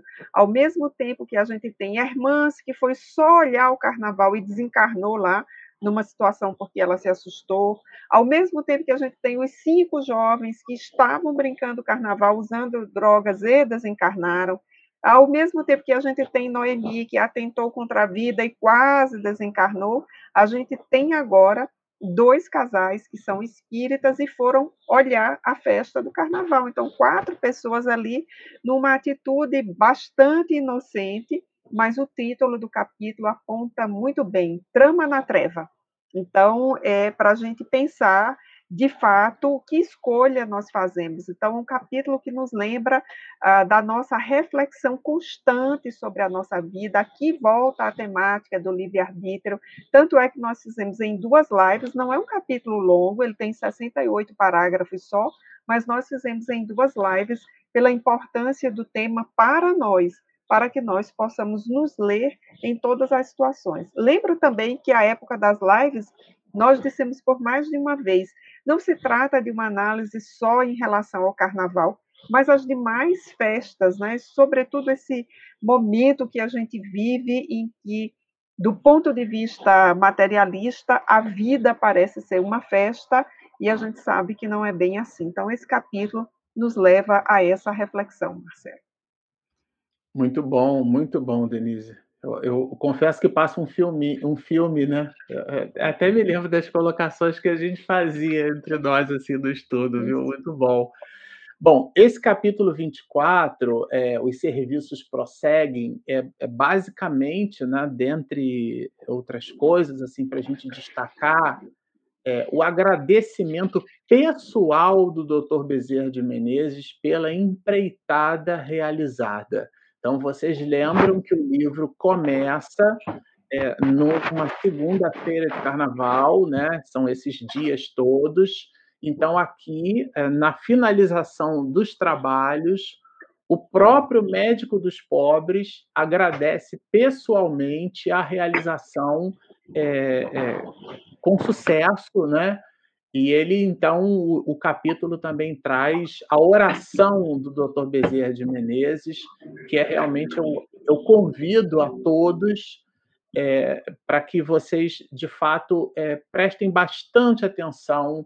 A gente já entendeu aqui é, que o, o texto de Miranda é um texto muito significativo e quando esse texto ele vai é, amplificado pelo, pelo coração do Dr. Bezerra de Menezes é realmente algo é, é, engrandecedor para as nossas vidas. Então, como a Denise colocou, esse o propósito desse estudo é, é, ele gerar em nós uma espécie de inquietação positiva, né? É para a gente, é, de fato, é, não, não amealhar informação tecnicista, conhecimento é, sem transformação. A ideia é que o livro traga nessa inquietação uma alteração de perspectiva de vida, uma ressignificação do nosso modo de ver, sentir e proceder diante da nossa passagem no mundo, para que ele realmente nos convide a uma transformação moral, né? E o capítulo 24, quando o doutor Bezerra de Menezes, que é uma, uma, uma expressão máxima, né? uma expressão grandiosa de humildade, ele, ele ora agradecendo o trabalho, a gente realmente começa a ressignificar a nossa própria importância diante das dificuldades da vida, diante de nós mesmos. Então, esse é um capítulo assim muito relevante. Muito bem, e aí nós chegamos ao 25 capítulo, ele tem apenas 69 parágrafos, mas é um capítulo muito relevante, muito importante, e a gente pode dizer assim, finalmente o caso Julinda volta à tona. Então lembremos que Julinda tinha ficado lá no oitavo capítulo, e nós temos aí todo um conjunto de outros casos que são secundários do ponto de vista da construção da narrativa, mas que são muito importantes para o entendimento da tese do livro, que são as fronteiras da loucura. A gente precisa é, trazer isso aqui muito à tona para o nosso internauta. Uma coisa é a construção da narrativa, a outra coisa é a demonstração da tese que o Filomeno nos traz. E nesse 25º capítulo, Técnica de Libertação, nós vamos ter aí uma primeira aproximação, uma primeira incursão espiritual que de fato precisava de tempo, precisava de um atendimento uh, de urgência espiritual, de urgência que fosse feito antes com a Julinda, para que o processo de libertação espiritual da ação constritora do obsessor sobre ela fosse feita. E acho importante lembrar que até esse momento do livro, lendo de um ponto de vista referencial, nós colocaríamos assim, de forma categórica bem rasa, Julinda num ponto do contínuo como a vítima e o obsessor no outro ponto do contínuo como o algoz. E aqui o Filomeno começa a fazer o que é uma tônica de toda a sua obra, de todos os seus livros, é fazer com que a gente pense de forma relativizada no bom sentido da palavra, eu diria que de forma complexa, as posições de algoz e vítima numa questão obsessiva. Então ele vai nos dizer que não é simples assim, não é tão polar, não é polarizado. Acho que essa é a palavra, não é relativizada, não é polarizado é, a posição de algoz e vítima são posições que se invertem, que se sucedem e por vezes são até recursivas, Marcelo, ora um, ora outro, num processo de reação. Então nós começamos a entender esse conceito que somente o espiritismo nos traz é, de obsessão nessa leitura não polarizada a partir desse 25 capítulo. Esse é o meu destaque. Mas antes de voltar para você, Marcelo, eu estou achando que os internautas nos deixaram aqui. Faz quase 10 minutos que ninguém comenta nada aqui no, no nosso chat. Então, eu quero pedir que se alguém está nos acompanhando ainda, é. né, Deixe seus Não, comentários tem aí. gente ao vivo aqui, Denise. Eu, eu, a, a, plataforma ela sinaliza as pessoas que estão ao vivo, né? O que ele deve estar acontecendo é que eles estão prestando atenção no que a gente está falando, eu acredito, sabe? Pode pois, ser que seja isso, não sei. Vamos ver se eles compartilham conosco o que aprenderam com Filomeno, né? Nós estamos compartilhando aqui o que aprendemos a partir dos nossos destaques. Então, internautas, por favor, se vocês estão aí, né? É, deem um sinal para nós, né? Deem um sinal para nós, para a gente não ficar com a impressão de que só eu e Marcelo estamos falando embevecidamente aqui sobre o Nas Fronteiras da Loucura. Olha, tem gente que está acusando receber. Ó, eu estou aqui, ó. A Célia também, eu estou aqui. A Maria, olha. Ó, estamos aqui em Juiz de Fora. Olha, tem bastante. Foi você, você pediu para eles fazerem sinal de vida, Vamos eles estão fazendo, viu? Sinal de vida aí, internautas, por favor. Vamos lá. Olha, Vamos isso, seguindo, várias pessoas aqui, olha. A Marluce, bom, estão, estão todos aqui, olha. Olha que bacana. Muito bom. Bom, na sequência, Denise, é, a gente vai explorar um pouquinho o capítulo 26, né, que é justamente a continuidade das observações que você plotou do capítulo anterior, o 25. É um capítulo com 72 é, parágrafos, é, nem só pela quantidade de parágrafos, mas pelo volume de informações. Então, a gente dividiu em duas lives, né, no dia 5 e no dia 12 de setembro essas considerações e preparativos elas é, representam justamente o apoio espiritual em cima do binômio Ricardo e Julinda. Né? E também a gente quer destacar, nós falávamos de Jonas é, nesse capítulo, que o, o médium Jonas ele, ele se mostra né, é, muito, muito eclético, porque tanto nas reuniões mediúnicas que aconteciam, né? No nosso plano R3 aqui, como eu chamo, como também no mundo espiritual, é, o médium Jonas participava. Então, é, nesse sentido, o, o, o, capítulo traz também o próprio celibato né, é, é desse médium e, e, a, e, as, e a contribuição que ele foi capaz de dar para o planejamento do Dr. Bezerra de Menezes em apoio a Julinda. Ele, ele de fato, foi uma figura muito presente. O Dr. Bezerra de Menezes se serve dessas características singulares desse médium. E essa é, de novo, uma informação que aparece nesse capítulo 26. Quer dizer, esse médium ele faz parte da estratégia de soerguimento desse que não é um binômio, porque tem um outro personagem que vai aparecer mais adiante, mas até aqui no binômio Ricardo e Julinda. Então, o, o, o médium Jonas aparece também compondo informações importantes aí nesse capítulo. Isso. E aí nós vamos para o 27, intitulado Mergulho no Passado. Então, esse não só era um capítulo longo, com 157 parágrafos, mas um capítulo denso. E por isso nós o separamos em três lives. Só para dar uma ideia a vocês da densidade desse capítulo, eu vou mostrar aqui o meu primeiro esquema desse capítulo. Não vai ficar muito nítido, mas é só para vocês verem, são uns papeizinhos cortados, sabe? A folha A4 dividida em quatro pedaços.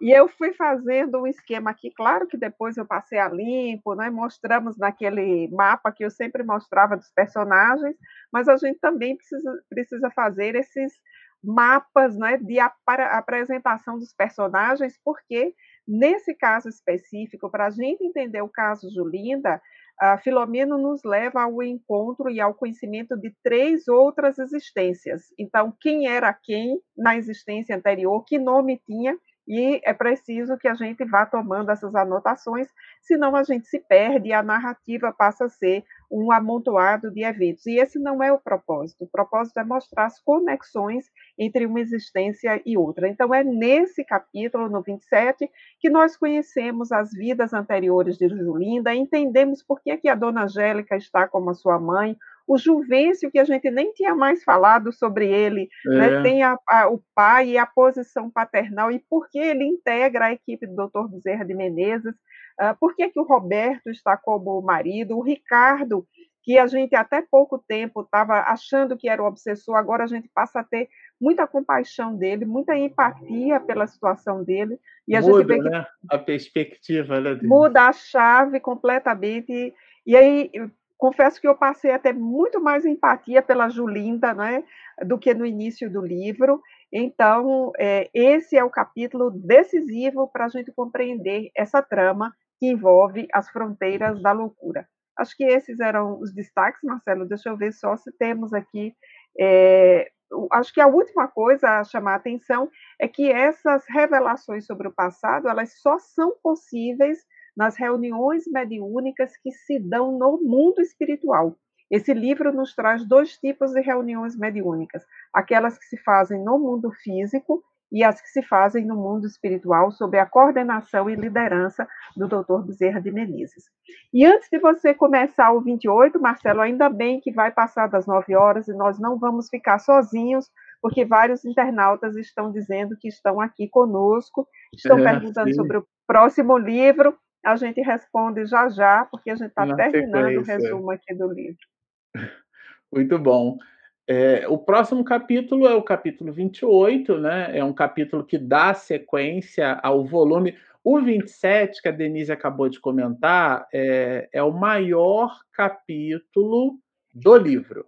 É, é, é Eu acho que né?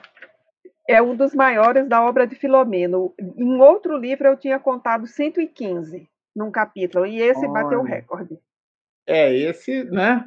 E, e, e, e, o que é interessante é, é, assim, considerando a trama, eu vou fazer uma analogia empobrecida, claro, mas só para me, eu me fazer entender. Como se fosse um, um grande jogo de xadrez, um grande quebra-cabeça, e esse capítulo 27 é um capítulo que, que tem uma espécie de chave, né? ela abre todo um contexto. Então, é como se fosse uma, um, um uma chave de, de decriptografia, quer dizer, a mensagem está ali um pouquinho embaralhada e aquilo é, fica claro, né? uma espécie de eureka, o capítulo 27. Ele é grande, ele é denso, ele traz, como a Denise comentou, três perspectivas reencarnatórias desses personagens, então é algo realmente. A Denise mostrou o desenho dela, nós tivemos também que fazer desenho para a gente entender e o Miranda teve a habilidade de chamar a, o mesmo personagem é, de nomes diferentes, fazendo o contexto com a, com, com a referência anterior, mas a gente precisou fazer algumas releituras. Então, a gente recomenda que no estudo do livro, na releitura do livro, o capítulo 27 seja abraçado com afinco, viu? Bom, no 28, os trabalhos de recuperação é um desdobramento e a continuidade do trabalho nas duas esferas da vida. Denise lembrou muito bem, toda essa dinâmica, ela acontece tanto no plano material como no plano espiritual. A gente brincou, chamou aqui de plano R3, é o plano material, são as reuniões mediúnicas, é todo o apoio que acontece no mundo material, as reuniões mediúnicas nas casas, na casa espírita, a participação do, do médium Jonas na casa espírita, no mundo material, mas existe um desdobramento e o capítulo 28 trabalha considerações, né, a continuidade desse trabalho aí nas duas esferas da vida. Ok, nós vamos agora para o capítulo 29. Aí o livro está se aproximando do final. Do é. ponto de vista da construção da narrativa, nós vamos tendo os fechos que são importantes aí, para que todos aqueles pontos de esclarecimento que tinham ficado em aberto, eles sejam fechados, eles sejam é, devidamente lapidados. E nós temos no capítulo 29 o mecanismos de recuperação.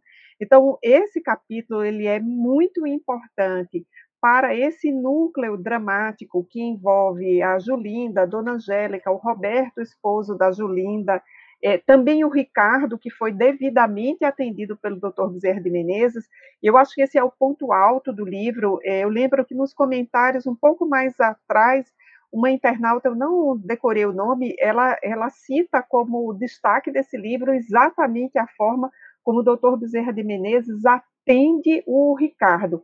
Acho isso decisivo no livro, porque tudo começa com a prece da dona Angélica pela Julinda, mas um dos grandes atendidos é o Ricardo, ou seja, não há partidarismo. O doutor Bezerra de Menezes lê a situação em profundidade e ele vai ao encontro dos mais necessitados. Né? Então, isso é, é o profundamente emocionante desse livro.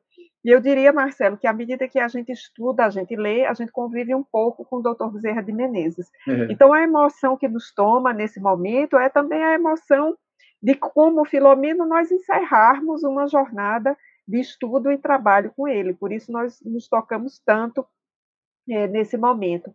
E nesses mecanismos de recuperação vem aí o atendimento do Ricardo, destacamos, a recuperação da Julinda vai ser fundamental a catarse que ela vai fazer é, para ela, para o esposo, é, é, um momento decisivo para esse casal e, e, de reaproximação e de recasamento, eu diria.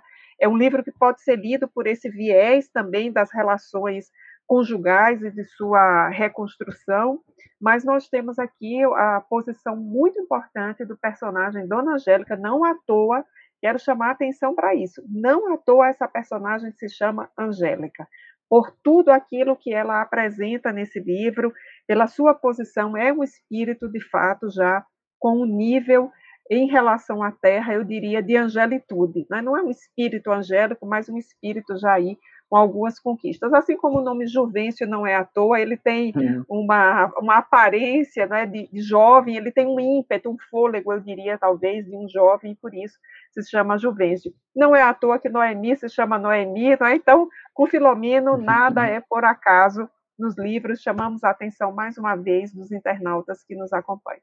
Seguimos, Marcelo.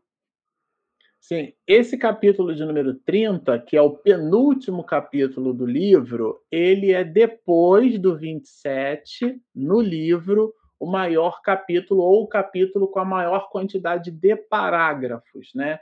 E, e ele, é, o último que a Denise vai comentar é, é, o, é, o, é um fecho, né? Uma, é uma é um encerramento, mas esse é, ele, inclusive, a gente separou três lives, né? A, a 41, a live 42 e a live 43, entre os dias 7, 14 e 21 de novembro. Nós é, estudamos o capítulo em três lives, justamente pela quantidade de informações que o capítulo vai apresentar. Então, vocês lembram que Roberto é o marido né, de Julinda, e Julinda, é, é, ela, ela, na verdade, é, comete né, o, o, o aborto e, e toda a trama espiritual que se dá, ela não queria engravidar de jeito nenhum, identifica grávida, esconde do marido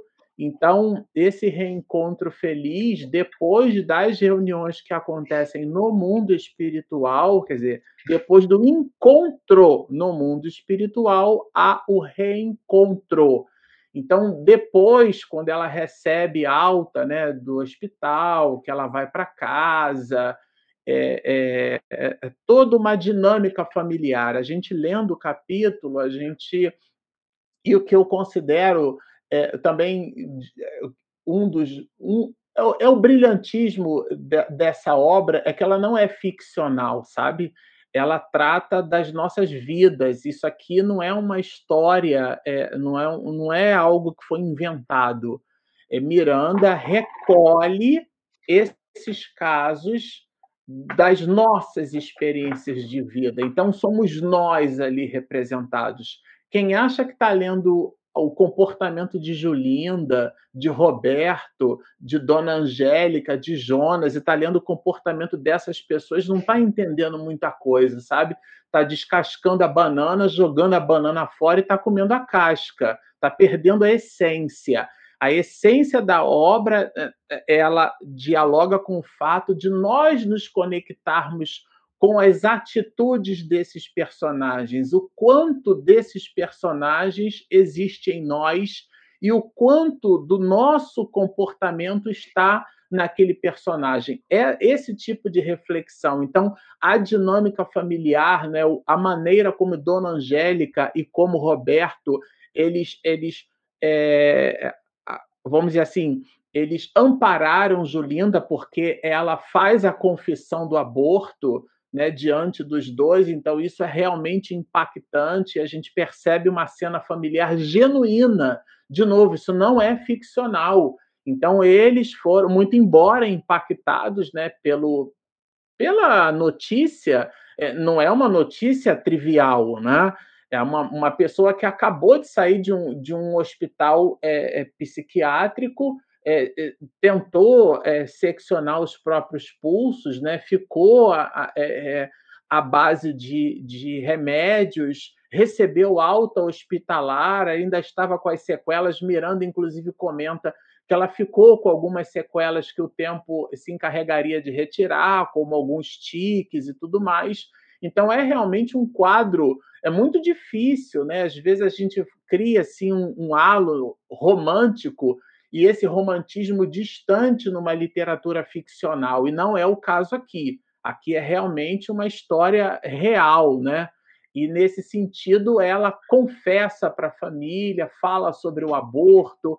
Miranda também traz informações sobre o porquê da obsessão diante desses mesmos mecanismos e traz aqui, resgata, coloca o próprio título da obra, né? considerando a, os casos de obsessão como margeando, estando ali, é, tangenciando, portanto, nas fronteiras da loucura, nos dando ali elementos singulares para a nossa reflexão é, diante da vida. É realmente um capítulo fabuloso. Uhum. Ok, aí chegamos ao 31 e último capítulo, Retorno ao Lar, não é? Esse capítulo, em cujo título já traz uma referência intertextual, a gente chama por vezes aqui de referência cruzada com a parábola do filho pródigo, e que na nossa live da semana passada nós perguntamos se os internautas faziam alguma relação e vários responderam que sim, nos deixou muito felizes. Então, esse capítulo é aquele em que a família é, está se recompondo é, a partir desse retorno de Julinda ao lar e está se recompondo a partir da contribuição que a doutrina espírita trouxe para a compreensão do caso Julinda. Então, Dona Angélica e o genro, o Roberto, eles passam com o concurso da amiga Cibele, que também dissemos aqui, esse nome não é à toa, né?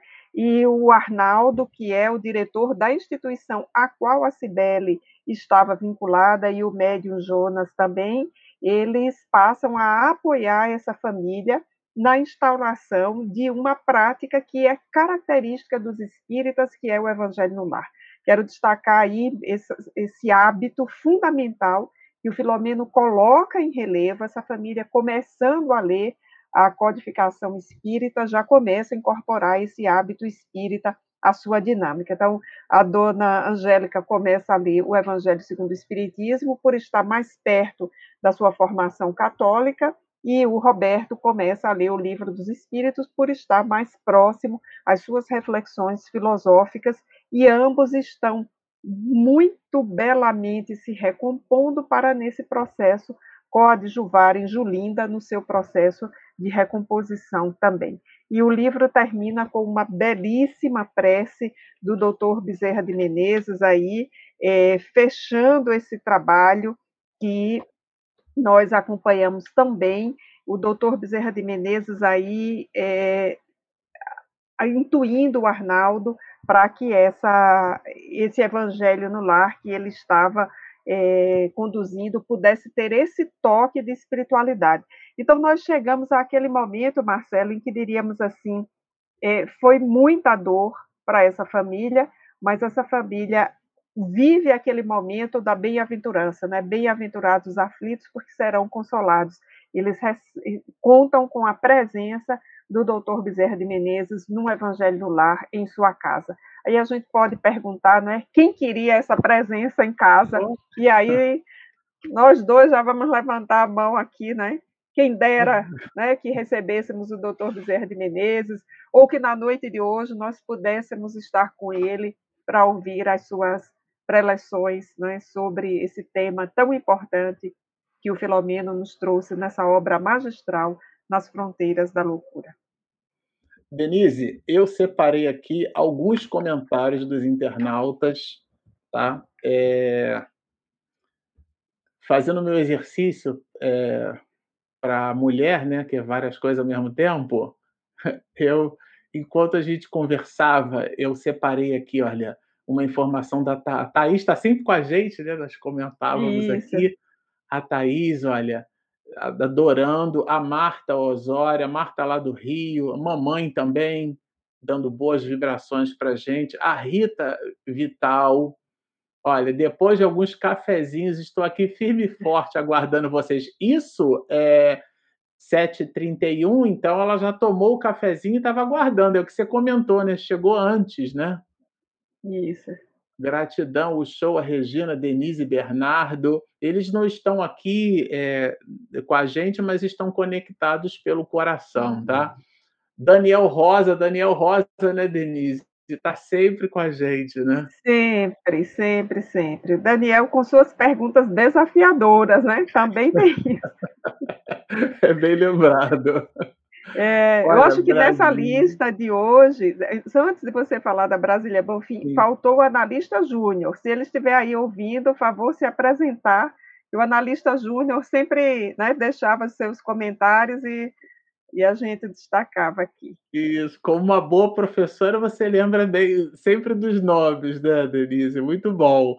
Olha, Dirana também com a gente a Brasília Bonfim, a Andréia, Andréia de Curitiba, né? Quarteto Fantástico, a Fabiane agradecendo, olha, agradeço de coração pela elucidativa exposição. É, aqui, Miranda, olha, olha o que, que ela diz: conheci Miranda através de vocês. Já comprei o livro Grilhões Partidos e espero ansiosamente o próximo estudo. Que Deus os abençoe. Então, aqui ela já está até é, dizendo para os internautas, né, Denise, qual será o nosso próximo desafio para 2023? Será justamente o estudo dessa obra, Grilhões Partidos, que inclusive é um dos livros favoritos da Denise, não é isso? É, Grilhões Partidos é um dos meus livros favoritos. eu digo que há dois casos na obra de Filomeno que, usando aqui uma expressão comum, Marcelo, mas com muito respeito, Filomeno me quebra é a narrativa sobre a Esther e a narrativa da Sara, que é um caso secundário em loucura e obsessão. São os dois casos assim que emocionalmente Filomeno me toca muito profundamente. Thaís de novo aqui, falando de Miranda. Miranda, que nossa vida é preciosa.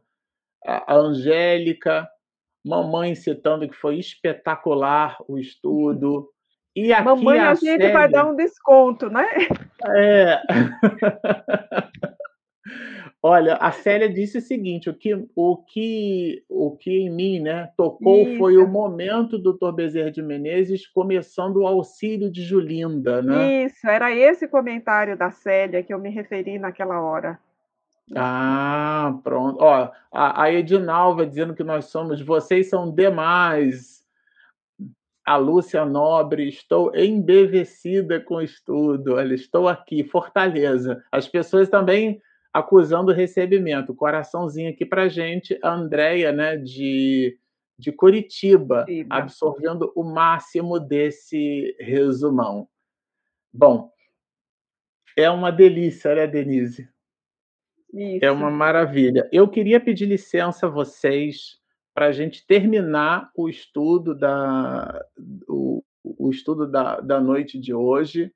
É, primeiro eu vou pedir a, a minha companheira e amiga Denise para se ela se sentir à vontade para fazer as últimas considerações e eu, eu vou terminar, Denise, o estudo com, com esse trecho final a partir do parágrafo 47, que é a prece. Inclusive, a guisa uhum. de prece, vou terminar fazendo a leitura, né? É, aliás, muito justa, né?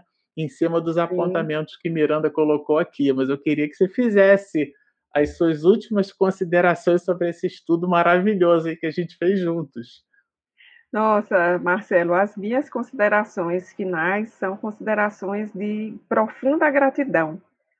Profunda gratidão a você, a Regina, o Bernardo, que me acolheram aqui na equipe, formando esse quarteto aos internautas que nos acompanharam ao longo desse ano. Muita gente foi chegando na sequência e se juntando. A gente sabe de outras pessoas que não nos acompanham aqui no, ao vivo, mas assistem na sequência, né, quando essa live já está como um material fixo, uma exposição lá no YouTube. Mas eu creio que posso falar pelo quarteto, assim, a nossa gratidão ao Filomeno de Miranda pela oportunidade de conviver um ano com ele, né? Uhum. É, conviver com ele, conviver com esses personagens, é, conviver com o Dr. Bezerra de Menezes, e eu confesso a vocês, eu tenho dificuldade de me separar dos personagens no fim de um estudo desse, porque eu fico com a impressão de que eles são pessoas reais e que estão ali no meu dia a dia.